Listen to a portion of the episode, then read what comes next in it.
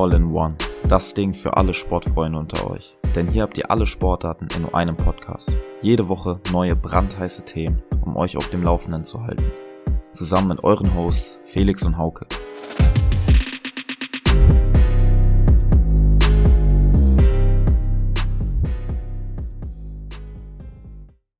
Hallo und herzlich willkommen, liebe Sportsfreunde, zurück zu einer neuen Folge All in One.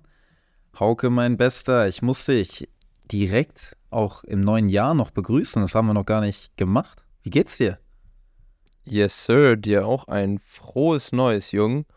Und äh, ja, mir geht's gut, äh, nur etwas äh, muskulär angeschlagen, weil heute war ich äh, laufen und beim Training und ähm, ich sag mal so, ich merke es gerade. Aber äh, das sind so diese diese unangenehmen, aber zeitgleich positiven Schmerzen, weil man so denkt, so, ah, nice, was gemacht. Weißt du, was ich meine? Ja, ich weiß genau, was ja. du meinst. Ja, und wie geht's dir? Ja, also erstmal muss ich äh, noch auf deine Aussage hier antworten. Und zwar, äh, ja, ich meine, wenn du überlegst, früher alltägliches Programm, zweimal Training auf dem Plan. Mittlerweile, muss ich sagen, bin ich es auch nicht mehr gewohnt. Da merke ich schon auch jede richtig harte Trainingseinheit vielleicht noch ein bisschen anders äh, wie bei dir. Aber wenn du überlegst, ist es schon krass, warst früher teilweise 14 Mal die Woche am Trainieren oder so und jetzt ist so eine Einheit, die hart ist, setzt dir schon so ein bisschen zu. Ja, vor allem, also, ja, vor allem klassischer Ablauf war ja morgens Training, dann irgendwie mit, mittags Krafttraining und dann abends nochmal Training, also zu meiner Schulzeit. Also so, ähm, also, was mich am meisten fasziniert ist, wie mein Körper es geschafft hat, mit dem nicht vorhandenen Schlaf umzugehen. Meine Trainingseinheit abends ging damals zur Schulzeiten immer von 19 bis 21 Uhr. Und dann äh, musste ich eine Stunde nach Hause fahren. Äh, so mit allem drum und dran war ich eigentlich nicht vor null im Bett. Und am nächsten Morgen musste ich dann um 6 Uhr aufstehen, weil ich um 8 Uhr wieder in der Halle stand und von 8 bis 39 Training hatte. Das heißt, es waren nicht mal 12 Stunden zwischen Ende meiner Abendtrainingeinheit und Start meiner Morgenstraining Mor Morgens Trainingseinheit. Ja, und wer, wer Hauke kennt, der weiß, dass Hauke auch ein, ein leidenschaftlicher äh, Schläfer ist. das kann man auf jeden Fall sagen. Also, keine Ahnung, wie ich das geschafft habe. Also ja, beziehungsweise mein Körper. Er ist auf jeden Fall verrückt und das, ja, nimmt auf jeden Fall Zustände an. Aber ganz ehrlich, die Zeiten, so wie es jetzt sind, man hat mehr Zeit für andere Dinge, man kann das auch sehr, sehr gut genießen. Dementsprechend nehmen wir auch jetzt gerade hier unseren Podcast auf, weil wir halt einfach yes, die Zeit dafür auch haben. Mhm. Und zwar heute mit einer doch etwas besonderen Folge. Und zwar geht es heute um zwei verschiedene Sportarten, nämlich auch einmal um zwei Ausblicke ganz brandaktuell. Einmal im Tennissport, dort stehen nämlich die Australian Open an. Genau genommen haben sie schon angefangen, allerdings nur mit den Qualifikationsturnieren. Die Hauptrunde beginnt ab nächstem Montag. Und ja. ganz aktuell hier in Deutschland, was natürlich total im Hype ist, ist die Handball-EM im eigenen Land, wo morgen Abend der Rekordauftakt in Düsseldorf stattfinden soll. Ja, Mann, das wird geil. Das glaube ich auch. 55.000 Leute werden erwartet, ne? Ja, hast du Bilder gesehen? Ja, doch, ich habe dir, glaube ich, ein paar rübergeschickt, ne? Also, ja, so cool ein bisschen aus. von der Struktur, ja.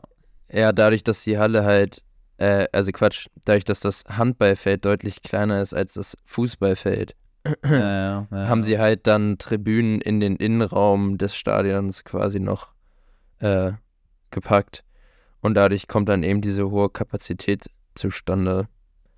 Ähm, weil ich glaube, ansonsten hätte das Stadion, also könnte das Stadion nicht 55.000 Leute fassen. Ich glaube, das ist sonst weniger. Also jetzt auch nicht super wenig, aber ich glaube irgendwas um den Dreh 40.000 oder irgendwie sowas. Ich glaube, da ist schon noch einiges dazugekommen durch die Tribünen im Innenbereich. Ja, aber das wird, glaube ich, fett. Ich könnte mir aber auch vorstellen, ich weiß nicht, wie du das siehst, ähm, aber für mich war es immer damals so, wenn wir irgendwie in Asien gespielt haben oder sonst wo, wo große Hallen waren, irgendwie auf internationalen Turnieren, dann war das irgendwie immer ein bisschen ungewohnt, einfach weil die Dimension eine andere ist. So. Also du hast halt, also das, dein Einschätzungsvermögen verändert sich halt dadurch. Also, oder bei mir damals so. Ich weiß nicht, wie extrem das beim Handball ist, aber das habe ich mich so gefragt, wenn du auf einmal so in so einem riesen Stadion spielst und um dich herum, also es ist ja, wenn man das auf dem Bild sieht, das habt ihr jetzt leider nicht, also, ähm, aber ich versuche es mal zu beschreiben, also in der Handballhalle, richtig, die dafür gedacht ist, fängt ja die Tribüne direkt am Spielfeldrand an und geht relativ steil nach oben und man hat so dieses Hallengefühl. Und in dem Stadion fängt zwar auch die Tribüne direkt am Feld an, aber es geht halt erst sehr flach und dann quasi kommen erst ganz außen so diese richtig hohen Tribünenränge und dadurch hast du ja eine ganz andere Situation. Und da würde es mich mal interessieren, wie das so für die Spieler dann ist. Was glaubst du? Beeinträchtigt die das oder ist das, also ist das egal? Also es wird mit Sicherheit einen Unterschied machen, denke ich. Es wird eine, eine ganz andere Kulisse sein. Ich bin ja immer der Meinung, übertrieben gesagt, dass eine Halle, die 10.000 Zuschauer äh, inne hat, eine ähnliche Stimmung vorwerfen kann wie ein Stadion, ein offenes Stadion, ein großes Stadion, was 50.000 Insassen hat. Weil die Atmosphäre, die Dynamik ist halt einfach in so einem engeren, geschlosseneren Raum eine ganz, ganz andere. Das hast du mitbekommen, das habe ich mitbekommen, das kennen wir auch nicht nur aus dem Badminton. Diejenigen, die schon mal auf einem Eishockey oder auf einem, auf einem Basketballspiel waren. Das ist einfach eine ganz andere Dynamik. Deswegen bin ich halt auch echt mal gespannt, wie sich diese ganze Atmosphäre verhält. Nicht nur diese Entfernung der Zuschauer, sondern auch einfach die, die Stimmung, weil also klar, 55.000 Zuschauer bei einem Handballspiel sind ja abartig. Aber ja. wie sich das dann halt auch in diese Stadionatmosphäre fängt, ob man das halt trotzdem so mit einem Hallengefühl vergleichen kann, weil ja auch das Dach wohl geschlossen sein soll. Ja, ich bin einfach extrem gespannt und freue mich sehr, sehr darauf, das morgen zu sehen. Ja, also du verfolgst es sicherlich auch im Fernsehen, oder? Also ja, absolut, absolut. Ich würde auch, ich würde auch tatsächlich sagen, der eigentliche Plan war nämlich, dass wir erst mit Tennis anfangen, äh, über die Australian Open und vor allem Rafael Nadal reden. Hat sich Habe ich erfolgreich gecrashed. Und danach über die Handball-EM. Jetzt würde ich vorschlagen, dass wir das einfach mal switchen, weil wir schon so in der Thematik drin sind, weil ich habe da jetzt ah. noch was zum Anfügen und dementsprechend mit der Handball-EM anfangen. Mhm. Und ich muss direkt sagen, Hast du das jetzt mit dem GDL-Streik mitgekriegt? Also, ähm, jein, weil, also ich weiß nicht, worauf du hinaus möchtest, aber ich habe ihn auf jeden Fall mitbekommen, weil es mir mal wieder sehr gegen den Strich geht, weil äh, ich eigentlich äh, zur Arbeit fahren wollte, aber ich dann jetzt Mittwoch bis Freitag, glaube ich, äh, weiter im Homeoffice sitzen werde, weil ja eben auch in Hamburg die S-Bahn, die gehören nämlich zur DB, äh, betroffen sind und mein Arbeitsweg besteht zum größten Teil aus S-Bahn fahren. Deswegen, ja, betrifft es mich tatsächlich auch. Aber ich bin mal gespannt, wie du jetzt den Kontext zur Handball-EM herstellst. Ja, erstmal geht es mir nämlich auch übelst gegen Strich, weil ich am Donnerstagabend geplant hatte, zu meinen Geschwistern nach Freiburg zu fahren. Natürlich alles ausfällt, alles gebucht ist und ich jetzt auch nach einer Alternative suche. Aber was ziemlich krass ist, die haben ein Riesenproblem, die Fans ins Stadion zu kriegen. Der, ja, der, stimmt, größte, ja. der größte Anteil der Fans kommt wohl mit öffentlichen Verkehrsmitteln, also sprich mit, mit, mit Zügen. Und da ist jetzt gerade eine Riesendiskussion, wie die erstmal in erster Linie die Spieler, Gäste und Offizielle alle zum rechtzeitigen Zeitpunkt äh, in die, ins Stadion bekommen. Und dann. Oh Mann, ey, scheiße. Und da, da, da, sind halt irgendwie jetzt gerade in Planung, dass es Sonderzüge gibt, auch für die Fans, also für die Offiziellen sowieso. Aber das ist ein Riesending. Vor allem, wir haben, guck mal, wir ja. haben Dienstagabend, der Streik ist vor wenigen Stunden auch nochmal durch die, durchs Gericht gegangen, ob der verboten würde oder nicht. Wurde abgelehnt. Das heißt, der Streik wird auf jeden Fall durchgeführt. Und daraufhin müssen die jetzt schaffen, bis morgen so einen Ersatzverkehr auf die Beine zu stellen, dass einfach alle Fans, und das sind ja einige, in Düsseldorf landen, um dieses Spiel zu sehen. Ah ja, den Rattenschwanz, den hatte ich gar nicht so auf dem Zettel. Aber ja, crazy, ey. Was, was denken denn die, die anderen Nationen, ey? Meine Güte, da ist einmal hier so eine Handball-EM, wobei Handball hatten wir jetzt ja schon ein paar Mal in Deutschland, aber trotzdem, ey, da, da findet so ein Event statt und dann kommt hier irgendwie so die Deutsche Bahn um die Ecke und sorgt erstmal hier für, ja. für Probleme bei der Anreise, ey, scheiße. Ja, vor allem, ja. ich denke mir halt so, wenn du, wenn du halt jetzt äh, jemand bist, der halt keine Ahnung von der Deutschen Bahn hat, also jetzt halt einer von ja. den Nationen aus Skandinavien oder sonstiges, die das halt auch einfach nicht verstehen, die regen sich einfach die ganze Zeit nur darüber auf, dass diese Züge nicht kommen und die haben keine Ahnung, was hier abgeht. Denken so, Alter, Deutschland hier, Zugverkehr geht ja gar nicht. Ja, oh Mann, ey. Ja, ich bin auf jeden Fall gespannt, wie die das äh, morgen machen, was es da für Alternativen gibt. Ich kann mir vorstellen, dass viele jetzt auch aufs Auto umschwenken, dass es aber ein derartiges Chaos geben wird. Ja, vor allem, die kannst ja alle gar nicht abstellen da am, am Stadion. Äh, also Parkplätze und so meine ich jetzt genügend. Ja, gefühlt, die das müssen außerhalb von Düsseldorf parken, um überhaupt zum Stadion zu gelangen. Also ich war Ja, und dann zu Fuß oder was? Ja, keine Ahnung. Ich war bei der Kirmes in Düsseldorf und selbst da haben wir nur einen Parkplatz gefunden, der gefühlt zweieinhalb Kilometer weg war. Jetzt überleg dir mal, wie das bei einem Stadion da ist in der Größe mit den Zuschauerzahlen. Oh Mann, ey. Stell dir mal vor, also die Spieler werden ja auf jeden Fall hinkommen. Also da wird ja auf jeden Fall der Turnierausrichter äh, für sorgen. Aber jetzt stell dir mal vor, da wird seit Wochen angekündigt, äh, Rekordkulisse, Stadion und am Ende ist, ist der Bums einfach leer, weil die Leute es einfach nicht dahin schaffen. So, also, das wäre verrückt. So, dann baust du das ganze Stadion um, ne? Baust das ganze Stadion um. Das hat ja auch super viele Extrakosten verursacht, die aber ja natürlich mit, ähm, also die ein, einge, in Kauf genommen wurden, so. Ähm, damit du diese Rekordkulisse äh, auf die Beine stellen kannst. Und dann kann das aufgrund dessen äh, nicht stattfinden oder nicht so wie geplant stattfinden. Ja. Das wäre natürlich Wahnsinn. Naja, wir werden sehen. Ganz wild. Ich, also ist, wie es ist. Die werden auf jeden Fall eine Lösung finden. Also, das ist das Event, das wahrscheinlich mit der EM im Fußball das Event des Jahres, was äh, Deutschland da auf die Beine stellt, Stimmt. sportlich. Krass, ne? Zwei Europameisterschaften in einem Jahr in, in Deutschland. Ich meine, es ist auch im Handball die erste EM, die nur von Deutschland ausgerichtet wird. Also es gab ja wohl mal eine, die wurde von Deutschland und Dänemark zum gleichen Zeitpunkt ausgerichtet, vor ein paar Jahren. Mhm. Ich glaube, das mhm. ist die erste EM, die nur von Deutschland ausgerichtet wird. Ja. Ja, es gibt ja einige Stadien äh, in Deutschland, die dafür gut geeignet sind, einfach gerade auch ähnlich wie bei der Europameisterschaft im Fußball durch die Bundesliga ist es ja auch beim Handball durch die Bundesliga ebenso. Also es ist ja die beste Handballliga der Welt, würde mhm. ich jetzt mhm. sagen.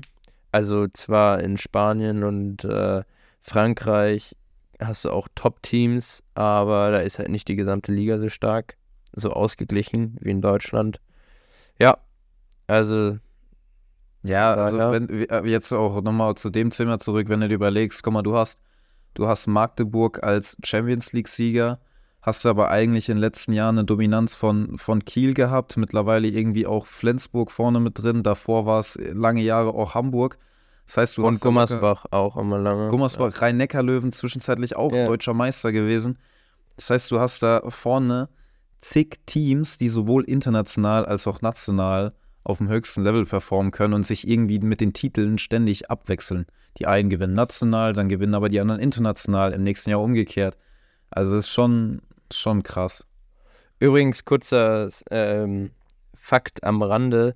Ich bin mal ähm, von Frankfurt nach Hamburg geflogen. Äh, das war noch zu Zeiten, als ich in Saarbrücken gewohnt habe. Äh, ich glaube, für ein Bundesligaspiel oder so. Spieltag in Hamburg. Und äh, da bin ich mit den Rhein-Neckar-Löwen zusammen im Flieger gewesen, weil die auch nach Hamburg geflogen sind. Äh, und da waren alle am Start: Uwe Gensheimer, äh, Roggisch, der Altmeister, aber halt als. Äh, also, der ist ein Kasten, kann ich dir sagen, Oliver aber der Roggisch, war eben. Defense-Legende. Ja, Nummer 4, ey, steht da und macht den Laden dicht. Ich glaube, ich glaub, wenn es eine Statistik gäbe, wer sich die meisten zwei Minuten Zeitstrafen oder gelbe Karten oder so abgeholt hat, dann ist der auf jeden Fall ganz vorne dabei in Deutschland. Ja, also der war nur als Funktionär dabei, also das war nach seiner Karriere, aber äh, der war auf jeden Fall auch mit am Start. Und äh, ja, war ganz cool, äh, mit denen im Flieger gewesen zu sein, zumal ich die halt vorher schon, ich stand mit denen in der Sicherheitsschlange, weil äh, das war irgendwie so ein Tag, da war kaum was geöffnet. Äh, ich weiß nicht, ob die gestreikt haben oder ob es einfach nur so unterbesetzt war. Aber wir standen halt bestimmt anderthalb, zwei Stunden in der Sicherheitsschlange.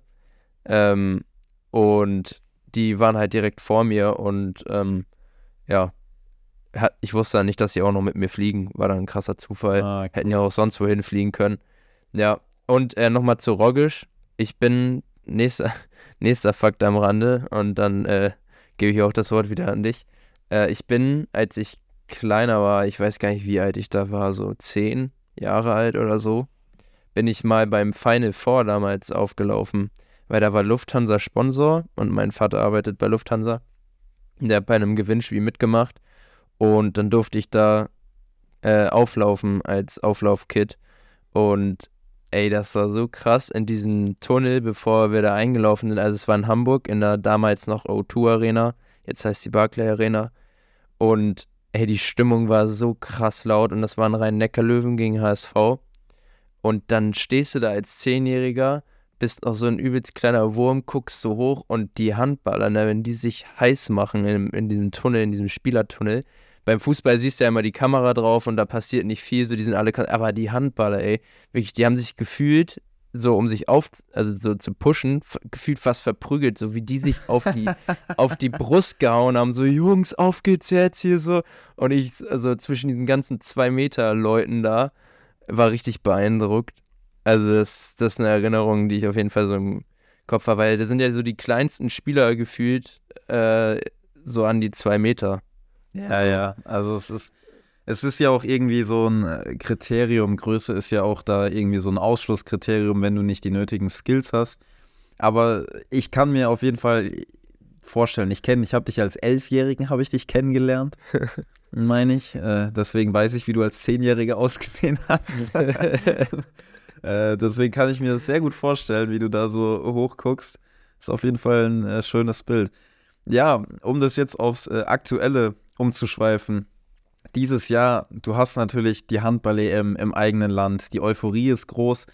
Die deutsche Nationalmannschaft hat in der Vergangenheit auch echt starke Erfolge gefeiert, die natürlich jetzt auch schon ein bisschen länger her sind. Ich meine, 2007 Weltmeister gewesen, immer mal wieder auf dem Podest. Ja, im eigenen Land. ja, ja, stimmt, im eigenen Land, klar. Aber jetzt auch immer mal wieder auf dem Podest gestanden. Aber man muss ja sagen, Deutschland zählt trotzdem nicht zu dem Favoritenkreis jetzt auch bei der EM. Ja, also ganz kurz einmal, äh, 2007 war WM, Weltmeistertitel. Ja. Der Europameistertitel ist gar nicht so lange her. Der letzte. Der war 2000 und jetzt, äh, lass mich nicht falsch sagen, 2016. Ja, Ziemlich sicher. Sein. Ziemlich sicher 2016 im Finale gegen Spanien und da wurde Spanien einfach mal komplett zerlegt. Ähm, das war so geil, also das weiß ich noch, habe ich äh, damals geguckt. Richtig nice. Aber seitdem, wie du schon sagst, also waren immer gut mit dabei, aber so, so richtig bis nach ganz vorne ging es irgendwie nicht in letzter Zeit. Mhm. Also ich glaube, bei der letzten EM, es ist jetzt gerade vages Halbwissen, war, glaube ich, Halbfinale. Sind sie, glaube ich, ausgeschieden. Aber das ist, ist gerade ein bisschen Halbwissen. Ähm, aber ja. Sie hatten auf jeden Fall auch irgendwie einen Vorrunden aus noch, da kann ich mich noch dran erinnern. Aber ja, auf jeden Fall, äh, die Frage ist, wer sind denn deine Favoriten jetzt auch in, bei dieser EM? Ja, also ist, ist immer, es sind eigentlich immer so die, dieselben Verdächtigen oder wie nennt man das? Sagt man das so? Ja, dieselben Verdächtigen. Dänemark halt auf jeden Fall. Äh, die Spanier darfst du auch nie unterschätzen. Frankreich hat auch immer eine enorme Star Power. Ähm, Frankreich, auch kurzer Side-Fact: Frankreich hat einfach mehr Weltmeistertitel als Europameistertitel. Ich glaube, sie haben sechs Weltmeistertitel und drei EM-Titel. Also ja. können, man kann sagen, ja, EM juckt sie nicht, bei der WM, da geben sie richtig Gas. ja, Karabatic hat ja jetzt auch sein, sein letztes äh, also seine letzte Europameisterschaft hm. wird er jetzt spielen. Mehrfacher Welthandballer. Ähm, mit seinem Bruder ja auch äh, in meiner französischen Nationalmannschaft zusammengespielt. Ja, auf jeden Fall, äh, das sind so die üblichen Verdächtigen. Habe ich jetzt noch jemanden vergessen? Schweden, Schweden. darf man auch nie vergessen. Ja, sind, sind echt einige, also das finde ich ja immer im Handball ähm, sehr interessant, dass da die ähm, skandinavischen Länder eben sehr gut sind. Also die, das, also no Norwegen ja auch, äh, Schweden, Dänemark.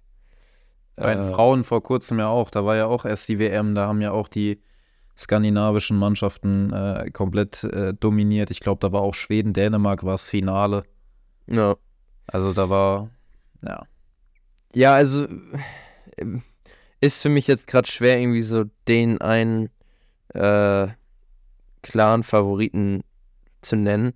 Auch die, die östlichen Länder sind auch sehr unangenehm immer zu spielen. Also gibt es einige Teams, die man da auf dem Zettel haben muss. Äh, ja, aber sonst gebe ich die Frage doch einmal an, an dich weiter. Vielleicht hast du dir ja schon Gedanken gemacht. Äh, ja, also erstmal vorneweg, ich finde die Gruppe, in der Deutschland drin ist, sehr unangenehm. Mhm. Weil, also du hast halt Spanien als äh, wirklichen Favoriten in der Gruppe. In der hast Gruppe? Spanien? Nee, Frankreich. Frankreich, Frankreich Nordmazedonien sorry, und Schweiz. Frankreich, genau. Frankreich in der Gruppe. Als Favoriten auch in der Gruppe, nicht Spanien.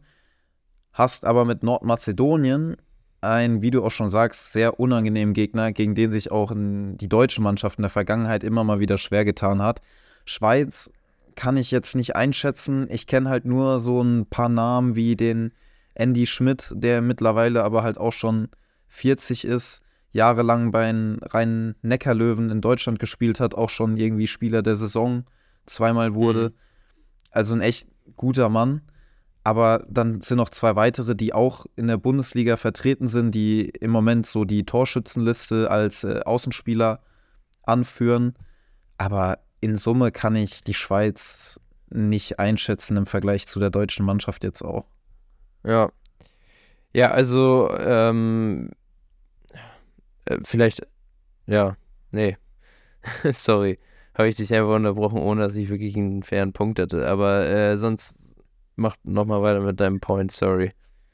Ähm, also ich, ich, ich bin halt nochmal gespannt. Ich tue mich auch schwer, so einen glasklaren Favoriten zu nennen. Auch einfach, weil ich mal sehen möchte, wie die deutsche Mannschaft mit der Euphorie, die sie halt auch im Vorfeld haben, performen wird. Weil ich finde, man kann das nie so richtig einschätzen. Es kann total gut gehen in die eine Richtung, weil sie halt total motiviert sind und sich in irgendeinen so Flow reinspielen vor heimischem Publikum. Es kann aber auch natürlich irgendwie total in die andere Richtung abrutschen, weil du dir halt irgendwie so einen Druck machst. Du möchtest vor dem heimischen Publikum halt gerade alles geben und es geht dann voll in die Hose. Und es fehlen halt auch so ein, zwei Leistungsträger meiner Meinung nach, wie äh, Grötzky bei, bei der Nationalmannschaft, wodurch ich halt auch nicht so richtig einschätzen kann. Diejenigen, die da jetzt nachrücken, habe ich noch nicht so verfolgt und kann halt nicht sagen, wie sie sich in dieses Teamgefüge auch äh, einbringen werden dann. Ja.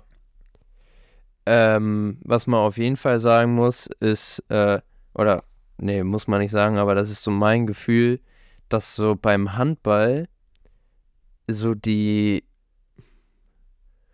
die Leistungsdichte irgendwie größer ist, gefühlt, als jetzt zum Beispiel beim Fußball. Also beim Fußball kann auch jeder jeden schlagen, so bei einem guten Tag, aber da hat man doch irgendwie immer so ein bisschen so seine klareren Favoriten. Und ja, beim Handball hat man natürlich auch schon so die absoluten Top-Nationen, so mit Dänemark, und Frankreich. Ähm, aber gefühlt ist es irgendwie mal ein bisschen ausgeglichener. Ich denke immer so, oh, Polen, unangenehm, oh, Schweden, äh, aber Niederlande auch nicht zu unterschätzen, oh, Dänemark, Spanien, Frankreich, aber auch Nordmazedonien unangenehm. Äh, also, verstehst du, was ich so meine? So? Also, ja, voll. Ich finde, Handball ist auch so ein Spiel, was das kann so krass momentumabhängig sein. Weil, äh, guck mal, mhm. allein, allein ein Torwart-Momentum reicht dir aus, um halt drei, vier Buden oder so rauszufischen, die am Ende halt die zwischen Sieg und Niederlage unterscheiden. Statt einem vier Punkte Abstandssieg ist es halt total auf der Kippe oder so, einfach weil du einen guten Tag vom Torhüter hast. Gleichzeitig finde ich beim Fußball entscheiden am Ende auch wirklich, also im Handball, versteht mich nicht falsch, natürlich auch diese technischen Fähigkeiten, die Spieler an den Tag legen. Aber ich finde, im Handball kannst du auch ein Spiel noch mehr über die Physis entscheiden, als es zum Beispiel im Fußball der Fall ist. Weil wenn ja. du es einfach schaffst, physisch hart zu verteidigen, wirklich da bist, 100% gibst, dann ist es, weißt du, dann, dann, dann, dann funktioniert das halt auch einfach mal so. Ähnlich wie man sagt, ah ja, eine, eine gute Offensive gewinnt Spiele, aber eine gute Defensive gewinnt Titel, ist im Handball auf jeden Fall auch ein ganz, ganz großes Ding. Ja. Stimmt. Gebe ich dir recht. Jetzt haben wir unter anderem Spielorte in Deutschland, Hamburg auch für die Hauptrunde. Also Hamburg, Köln, Berlin. In Köln werden vor allem die Finalspiele stattfinden. Jetzt meine Frage an dich. Hast du Tickets bekommen? Ähm, ich habe leider den Moment verpasst, wo es äh, noch halbwegs bezahlbar war. Ähm, und jetzt liegen die Preise halt teilweise bei, also ich glaube, die günstigsten Tickets äh, fangen bei 120 Euro an. Und also für ein Deutschlandspiel wäre ich tatsächlich, glaube ich, dazu bereit und würde das ausgeben. Aber um einfach nur ein Spiel von der EM zu sehen, tatsächlich nicht. Also weil in Hamburg sind ja keine Spiele von Deutschland. Die sind äh, in Düsseldorf, in Berlin und nochmal in Berlin. Ähm, ja, deswegen ja, war es mir das dann jetzt nicht wert. Tatsächlich, zumal ich ja auch die Möglichkeit habe, dadurch, dass HSVH, also die Handballmannschaft äh, aus Hamburg, ja auch erste Bundesliga spielt äh, und ich da die Möglichkeit habe, dann Top Handball zu sehen und da war ich auch schon das ein oder andere Mal. Ja, genau, deswegen habe ich mich jetzt dagegen entschieden. Hätte ich jetzt ein Ticket für ein Fuffi oder 60 Euro bekommen, dann wäre ich da am Start gewesen. Aber ja, genau. Also Antwort, long story short, nein, ich habe kein Ticket. Ja, es ist ey, mit diesen Tickets ist auch echt schwierig. Also Handball, EM, Fußball, EM, gefühlt kriegst du irgendwo gar nichts mehr. Selbst bei normalen Ligaspielen ist es teilweise schwer, je nach äh, Konstellation an Tickets zu kommen. Ja. Ich habe vorhin mit meinem Chef ein bisschen drüber geredet. Der ist nämlich auch aktuell Handball-Torhüter in, jetzt lass mich nicht lügen, Landesliga Handball. Ja. Weiß nicht, hätte früher oder hat früher auch mal höher gespielt. Der hat nämlich durch den Verein jetzt Tickets für Düsseldorf bekommen und wir hatten da auch ein bisschen drüber gequatscht, auch mit dem Zugstreik, wie er das jetzt das Ganze angehen wird. Aber nice. Er ist jeden, aber er sagt zum Beispiel, also erstmal ja, er hat die Tickets bekommen, voll geil, aber er ist zum Beispiel auch sehr zwiegespalten, wie die Kulisse in diesem Fußballstadion wird, ja. weil er wahrscheinlich sehr billige Tickets hat, also dementsprechend auch die billigen Plätze, um es so zu sagen. Und er meinte halt, dass, dass er das Gefühl hat, er könnte da wahrscheinlich mit dem Fernglas sitzen. Dass es ja. halt bei einem Fußballspiel was ganz anderes ist, weil es halt doch nochmal deutlich größer und breiter gezogen ist. Und ja. beim Handball schon, ja, anstrengend wird, das von so weit weg zu gucken. Ja, muss man mal sehen, ne? Ja. Ähm, ja, Irgendwas wollte ich gerade noch dazu sagen, aber mir fällt es leider gerade nicht ein. Was war, was hattest du davor gesagt, bevor du es von deinem Trainer erzählt hast? Was war das Thema? Äh, Tickets. Tickets. Ach so, ich glaube, also bei mir schwingt immer so ein bisschen der Frust mit, ähm, aber vielleicht ist das jetzt auch hier ähm, Fake News, aber rein vom Gefühl ist es bei mir so, dass ich immer das Gefühl habe, dass viele Personen aus dem öffentlichen Leben, Influencer und äh, Promis und so weiter häufig Plätze von wirklichen Sportfans wegnehmen. Nicht falsch verstehen, das sage ich jetzt nicht pauschal. Also ich glaube, es gibt auch viele Promis und Influencer, die genauso Sportfans sind wie wir. So, und für die ist das dann ja einfach nur nice, so. Kommen gut an Tickets und können es auch appreciaten. Aber ich habe halt auch das Gefühl, gerade beim bei den NFL-Spielen richtig krass, dass es da halt einfach nur war, weil es ein krasses Event ist, was irgendwie sehr limited ist und dadurch muss man da aus Prinzip sein, weißt du? Mhm. Und das frustriert mich so ein bisschen so. Also ich weiß jetzt nicht, wie extrem das beim Handball ist, aber also natürlich, du könntest irgendwie an Tickets kommen, musst dafür ordentlich was hinblechen, ähm, weil die günstigsten Tickets sind natürlich schnell weg. Ähm, ja, aber so, sowas frustriert mich immer, dass da halt einige Plätze weggehen für ja, Promis und ja, Influencer und so weiter, die es halt nicht appreciaten können. Und das will ich jetzt nicht auf alle beziehen, wie gesagt. Ja, ja. Also. Nee, aber ich, ich verstehe deinen Punkt. Ich habe aber tatsächlich keine Ahnung, wie das da hinter den Kulissen abläuft. Also ich kenne es ja nur ja. irgendwie aus dem Badminton, aus der Bubble, dass, dass du und ich wahrscheinlich auch schon mal irgendwie bei German Open äh, kostenlos reingekommen sind, durch Kontakt oder so, auch mal als Spieler, klar, dann hast du sowieso ein Freiticket. Aber ich meine, wir kriegen es halt auch irgendwo immer durchgedribbelt, so, weißt du, was ich meine? Ja, aber ich finde, ja, aber das, also mein Point ist nicht, dass man es schafft, sich einfach durchzudribbeln, sondern mein Point ist, dass das halt Leute machen, die eigentlich gar kein Interesse ja, wirklich an dem Sport verstanden. haben. Das ist mein Point. So, also wenn wir uns bei den German Open beim Badminton reingeschmuggelt haben durch Kontakte, dann war das für uns ja trotzdem ein Highlight, ein Genuss. Ja, und irgendwo vermarkten wir auch den Sport, so, weißt du, was ja. ich meine? Ja, ich, ich verstehe den Punkt, aber ich glaube, wenn wir das Fass aufmachen, da können wir uns bis morgen früh noch beschweren. Ja. Können wir uns jede einzelne Person. Auf jeden Fall, um das mit der Handball-Szenerie hier zu beenden, morgen Abend ab 20 Uhr 44 beginnt Livestream. Ab 20.44 Uhr 44. Aber nein, offiziell ab 20.45 Uhr Übertragung und äh, Spiel geht. Wann geht Spiel offiziell los? 21 Uhr? Oder später erst? Boah. Ich dachte tatsächlich, dass das die Anwurfzeit gewesen wäre, 2045, aber es kann natürlich ja, auch dann, der Start dann kann auch sein. dann vielleicht 2045. Auf jeden Fall 2045. Ob ist Anruf irgendwas oder sonst was, ihr könnt auf jeden Fall ab 2045 Handball sehen. irgendwas gucken. irgendwas, irgendwas im Handball werdet ihr sehen. Äh, deswegen, wenn ihr euch dafür interessiert und da Bock drauf habt, ein bisschen auf der Euphoriewelle von Deutschland da mitzuschwimmen, dann habt ihr morgen Abend ein Date mit dem Düsseldorfer Stadion oder ein Date mit dem Fernsehen zu Hause auf dem Sofa. Ja, vielleicht einmal noch kurz einen Ausblick. Also morgen, wie gesagt, Deutschland gegen die Schweiz, erstes Gruppenspiel. Das ist der 10. Januar. Am 14. Januar, das ist dann der Sonntag. Da äh, spielt Deutschland gegen Nordmazedonien in Berlin. Und am 16. Januar, das ist dann der Dienstag, äh, ist dann das Highlight-Spiel der Gruppe, würde ich behaupten, ähm, gegen Frankreich. Genau. Und die äh, beiden Gruppen, zwei, also erster und zweiter, die kommen jeweils weiter. Äh, also nochmal einmal kurz im Schnelldurchlauf, damit ihr einen kleinen Überblick habt. Also ja, Gruppenerster, Gruppenzweiter kommt weiter aus äh, insgesamt sechs Gruppen. Dann gibt es eine Hauptrunde. Die Punkte aus der Gruppe werden mit in die Hauptrunde genommen.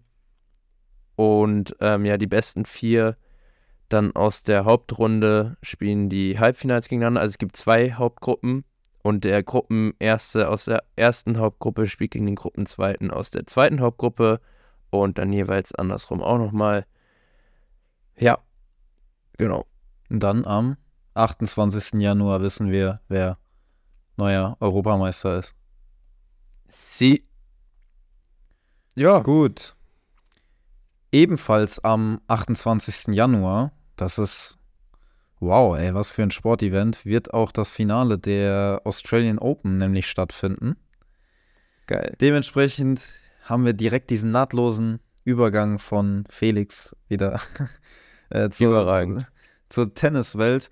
Dort stehen nämlich, wie bereits vorhin schon angekündigt, die Australian Open vor der Haustür, die, wie gesagt, schon begonnen haben mit den Qualifikationsturnieren, aber offiziell mit der Hauptrunde nächsten Montag beginnen. Und es gab im Vorfeld leider eine erschütternde Nachricht für die Tenniswelt, vielleicht sogar auch für die Sportwelt. Ich hatte letzte Woche im Podcast noch drüber geredet, was Rafael Nadal für ein zwischenzeitliches Comeback hingelegt hat, mit zwei souveränen Siegen, auch gegen Dominik Thiem unter anderem, bis er dann nach vergebenen Matchbällen im Viertelfinale von Brisbane das Spiel noch verloren hat und ja, mit schmerzendem Gesicht den dritten Satz auch bestritten hatte. Und die Befürchtung hat sich bestätigt, Rafael Nadal hat die Australian Open abgesagt. Hatte bereits eine MRT-Untersuchung. Es liegt wohl nur eine Muskelverletzung vor, die nicht, nichts mit der Blessur, mit der langwierigen Blessur zu tun hat, wo er auch operiert wurde. Weshalb so ein bisschen Notfallglocken wieder ausgehen können. Aber er muss sich auf jeden Fall auf die Rückreise nach Spanien begeben oder hat es schon gemacht, wird dort weitere Arztuntersuchungen sich unterziehen, um sich dann wieder fit zu machen, damit er bei seinem Lieblingsturnier, den French Open, wieder dabei sein kann. So. Yes. Das war kurz dazu. Hauke, was sind deine Gedanken dazu? Ja, also irgendwie beschleichen mich zwei Gefühle. Erstmal glaube ich, hätte er Australian Open spielen können mit, also wenn es jetzt beispielsweise sein letztes Turnier gewesen wäre, hätte er sich, glaube ich, auf die Zähne gebissen und weitergespielt, oder also nicht weitergespielt, sondern wäre angetreten. Aber gerade im Hinblick auf das, was du eben gesagt hattest, dass die French Open ja nicht so super weit sind und das sein Steckenpferd ist und ähm, ja, er jetzt das Risiko eingehen würde, wenn er bei den Australian Open spielen würde, dass das eben noch schlimmer wird und er dann für die French Open ausfällt, dass das auch mit reingespielt haben könnte in seine Entscheidung. Also, dass er quasi gesagt hat, ja, dann lasse ich halt schweren Herzens die Australian Open sausen, bin dann aber bei meinem Lieblingsevent äh, im April ist das meistens, glaube ich. Oder Mai? Nee, also ich meine, das Finale ist im Juni. Das weiß ich nicht, ja, okay, weil mein, erst, ja. mein erstes Date mit meiner jetzigen Freundin war French Open Finale gucken zwischen Tsitsipas und Djokovic.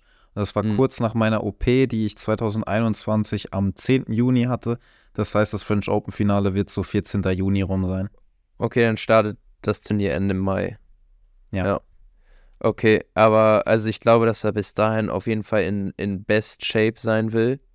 Und ähm, jetzt kommen wir zu meinem zweiten Gefühl, was mich beschleicht, dass äh, nach dieser Saison Schluss ist. Und ich glaube, deswegen ist es ihm auch so wichtig, dass er bei den French Open in Topform ist. Oder also, dass er da zumindest, was heißt Topform, dass er da nicht verletzt ist und kein Zwicken hat oder sonst irgendwas, weil er da nochmal alles reinhauen will. Und ähm, ja, dann vielleicht auch, ja, wahrscheinlich Ah, es wäre zu schön, wenn er da nochmal ja, aber die triumphieren Medien, würde. Die, die, Medien berichten darüber, dass er den heiß ersehnten 15. Titel dort erringen kann. Ja, aber ja, weil man muss auch irgendwie der der Boy, der war über ein Jahr raus, der ist jetzt auch schon echt im Spätherbst und der ist eine Maschine, aber also ich finde, man könnte es ihm jetzt nicht verdenken, wenn es nicht klappt bei den French Open Andererseits setzt eigentlich nie gegen Rafael Nadal bei den French Open. Der Junge ist da halt irgendwie, ich habe es jetzt nicht perfekt im Kopf, aber irgendwas wie 105 Siege zu drei Niederlagen oder irgendwie so. Also ja, ja, aber du hast mir, du hast mir die, die, die Worte eigentlich exakt aus dem Mund genommen, wie ich es auch letzte Woche schon beschrieben hatte.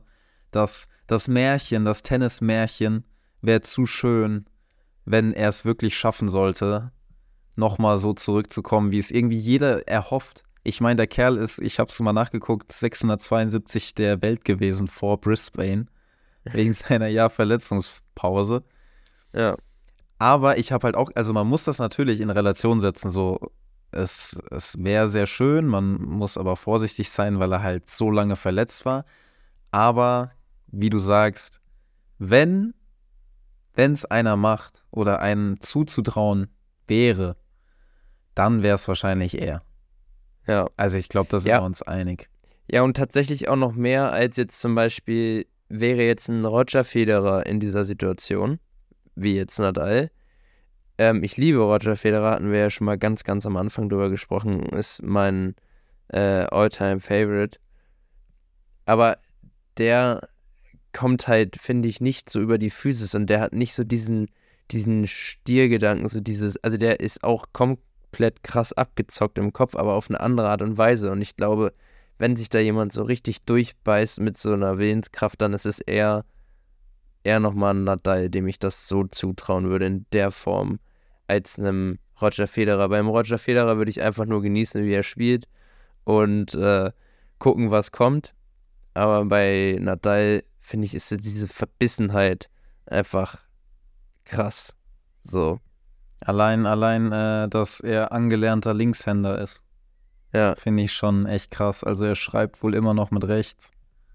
ja, Ja, es zeigt schon, man hatte, man hatte nämlich, die Geschichte ist nämlich so, dass man, als man ihm das Tennisspielen mit links beibrachte, wirklich nur den Vorteil im Sinn hatte. Nicht, weil man irgendwie beidhändig erziehen wollte, sondern weil man sich halt schon bei der Ausbildung gedacht hat, okay, die meisten sind Rechtshänder, dann spinnt der Ball so beim Topspin, beim Slice spinnt der so.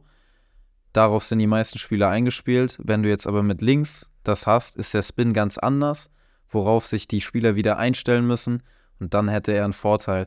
Und allein, dass dieser Gedanke bei Nadal dann auch so durchgezogen wurde, zeigt Ja. eigentlich, was für eine Willenskraft er da hatte. ja, schon krass. Ja, ich bin, ich bin auf jeden Fall mal gespannt. Wie gesagt, es ist so ein, doch irgendwie ein kleiner Rückschlag. Ich habe Brisbane zum Beispiel auch die Spiele komplett verfolgt. Es war eigentlich total dumm, dass er das Viertelfinale nicht gewonnen hat. Er hat, wie gesagt, ersten Satz gewonnen gegen Jordan Thompson, der übrigens ein überragendes Spiel da gemacht hat. Also er hat, glaube ich, keine eigenen Fehler wirklich gemacht. Ich habe mir so gedacht, so, hä, wer ist das eigentlich? Ja, aber hat sich auf jeden Fall vor heimischer australischer Crowd äh, beflügeln lassen. Aber Nadal hatte sowohl beim Stand von 5-4 im zweiten bereits einen Matchball und hat 6-4 im Tiebreak geführt und hat auch jeweils zwei Elfmeter bei einen bei 6-4 und einen bei 5 noch was hat er einen Elfmeter verhauen. Weshalb er das Spiel halt schon hätte vorher zumachen können. Nichtsdestotrotz ich glaube, selbst wenn er das Spiel gewonnen hätte, hätte diese, diese Muskelverletzung gehabt, weil er hat davor schon nicht mehr so frisch ausgesehen. Und wie er auch selbst gesagt hat, er glaubt einfach nicht, dass er die Kraft hat für fünf Sätze. Du musst dir überlegen, du hast halt Australian Open einfach fünf Sätze nochmal.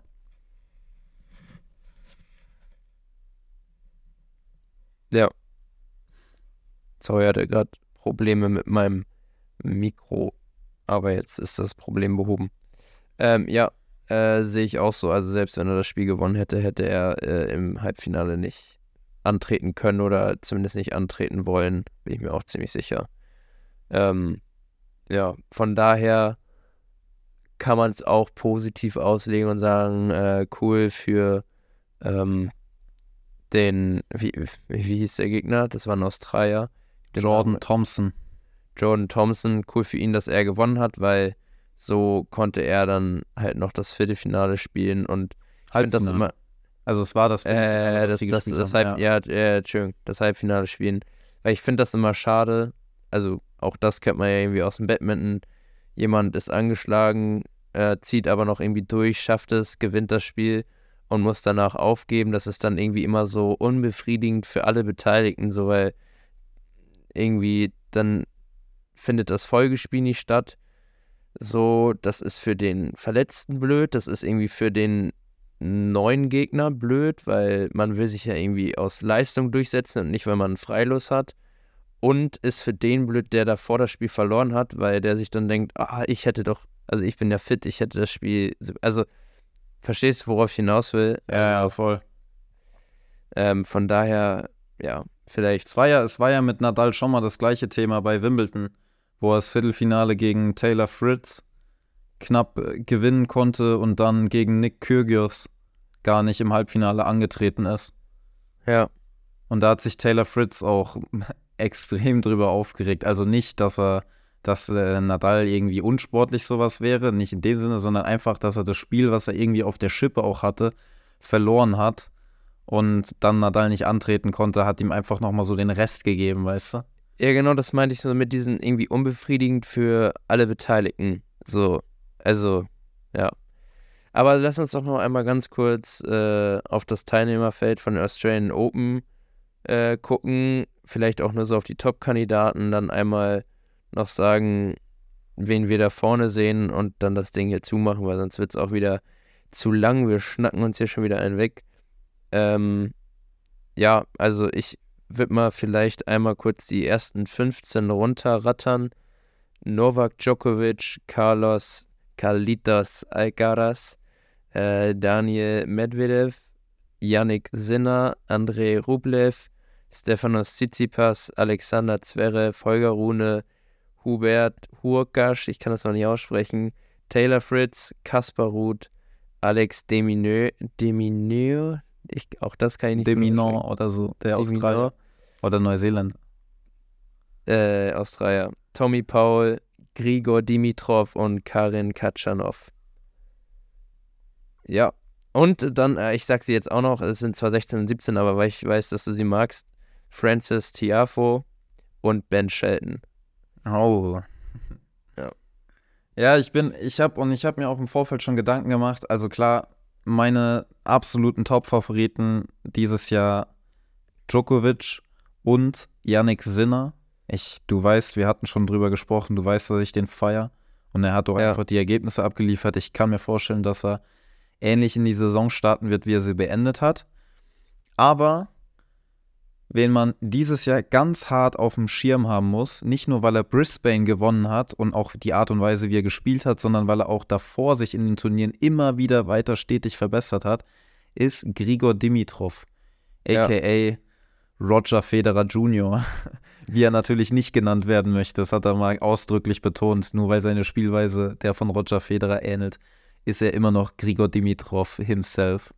Ich feiere ihn, by the way, auch. Also ich mag Grigor Dimitrov extrem gerne. Total sympathischer Kerl. Auch hat jetzt auch immer, in Brisbane gewonnen. Gibt.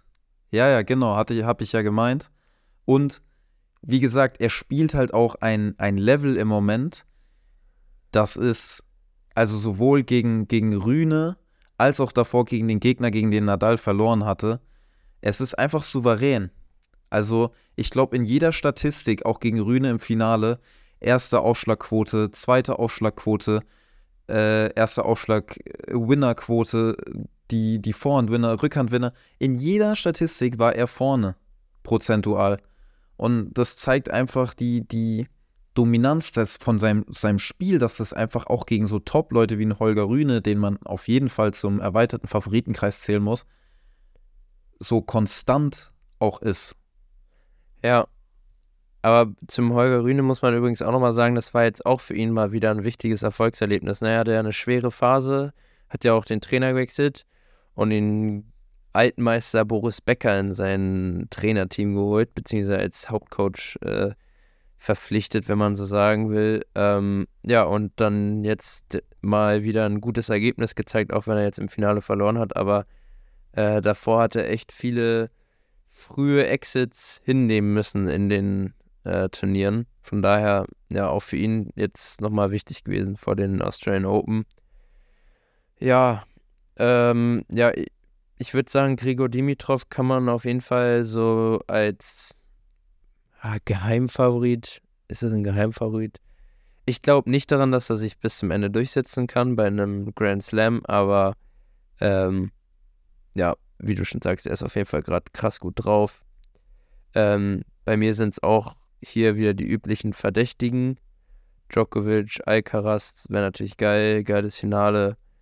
Äh, sind wir jetzt in den letzten Monaten gewohnt gewesen, dass die beiden häufiger im Finale äh, aufeinandertreffen, wobei Alcaraz auch für seine Verhältnisse eine schwere Phase hatte. Für seine Verhältnisse. Auch ähm, ja, den einen oder anderen Loss hinnehmen musste. Ja, ähm, schwer für mich jetzt gerade. Ja, nee, ist nicht schwer. Für mich den Top-Favoriten zu nennen. Für mich ist es Djokovic. Ich bin zwar kein Fan, aber er ist für mich der Top-Favorit. Mentales Biest. Ähm, ja. Medvedev bei den Australian Open war er, glaube ich, auch schon im Finale.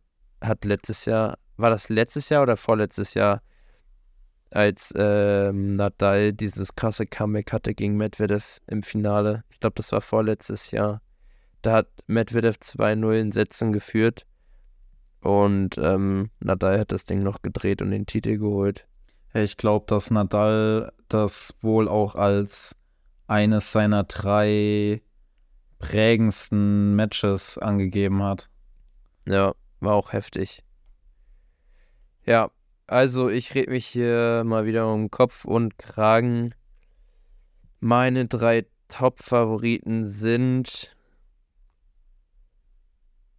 Djokovic, Sinner und Alcaraz oder Medvedev. Mm, Medvedev. Hm. Ja, ich bin gespannt. Ich wollte noch ein ganz zum Abschluss wirklich eine ganz witzige Side Note noch erzählen zu Holger Rühne bzw. Boris Becker. Und du weißt, dass ich Kyrgios auch extrem abfeier. Und die hatten nämlich online auf Twitter hatten die eine kleine Auseinandersetzung. Und zwar ging es okay. irgendwie darum, dass ich weiß, ich weiß jetzt gerade nicht genau, ob Kyrgios behauptet hat, dass die Leute von damals, also aus der älteren Generation, keine Chance mehr hätten aus die Leute von der jüngeren Generation. Also wenn man die jetzt heute gegeneinander spielen lassen würde.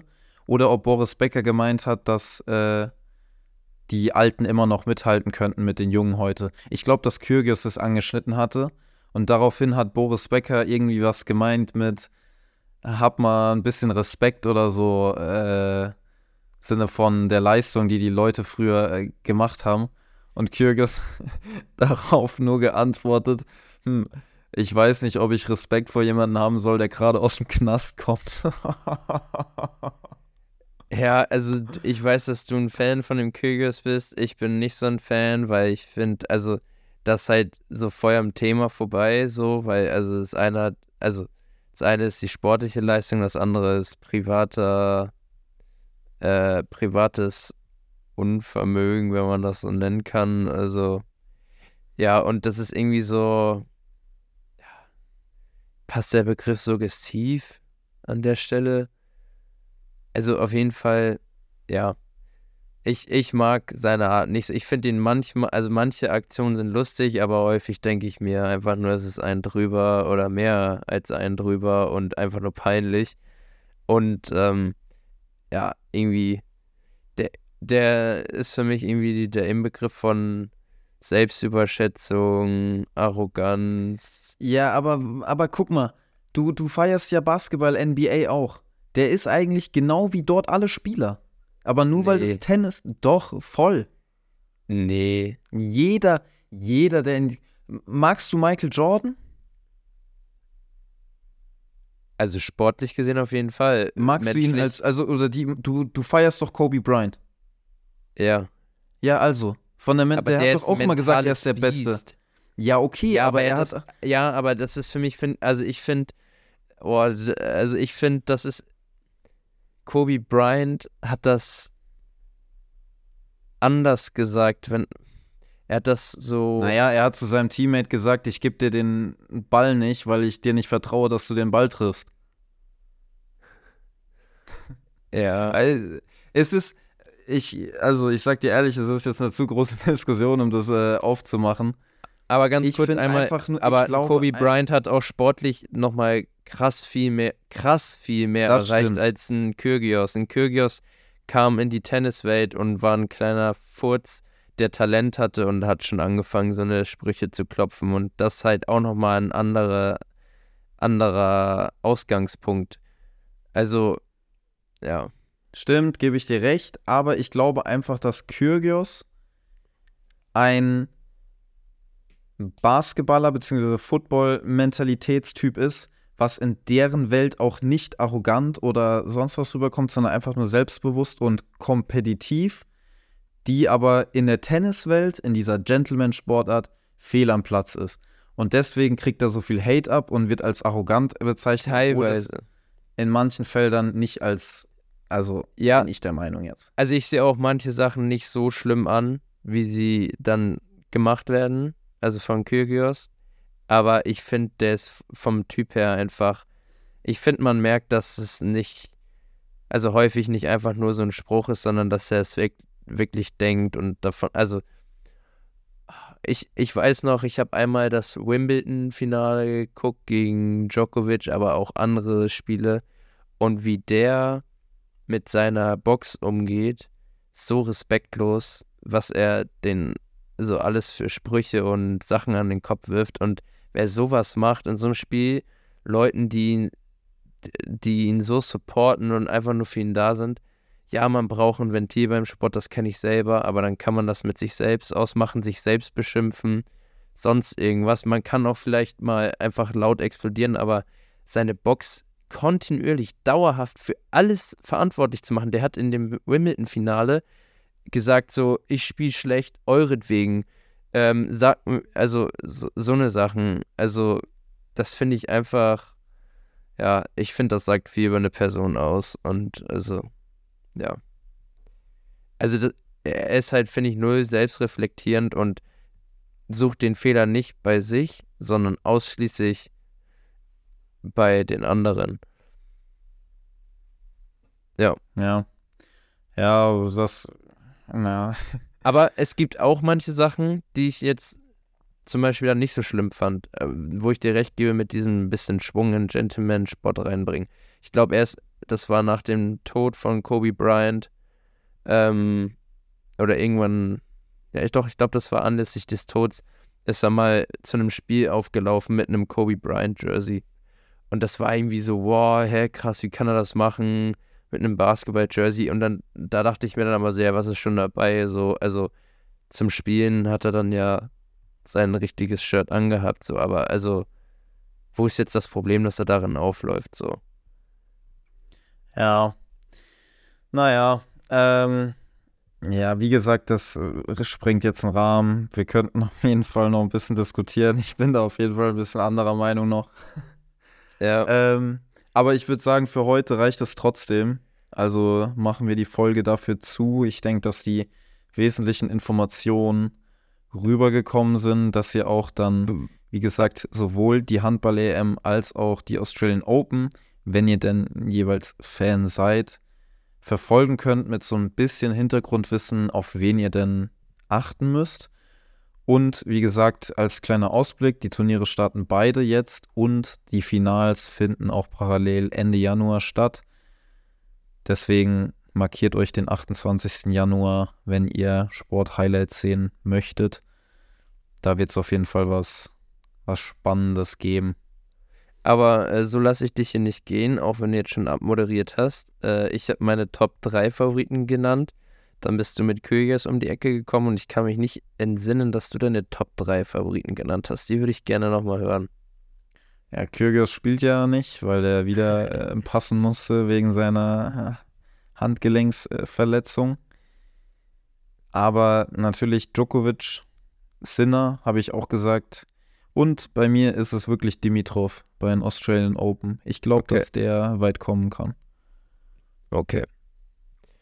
Ja, nice. Dann äh, auch von meiner Seite aus mal wieder vielen Dank fürs Reinhören. Vielen Dank an dich, Bro, fürs Schnacken. Hat mal wieder Spaß gemacht. Ja, und damit verabschiede ich mich von meiner Seite aus. Wünsche euch noch eine angenehme Woche. Ähm, viel Spaß bei den sportlichen Highlights in den nächsten Tagen und äh, wir hören uns dann in der nächsten Folge wieder. Ciao. Ciao. Das war's wieder mit All in One. Wir bedanken uns fürs Zuhören und freuen uns darauf, euch bei der nächsten Folge wieder begrüßen zu dürfen. Dann, wenn es wieder heißt, neue Woche, neue Sportart. Macht's gut und euch einen erfolgreichen Tag.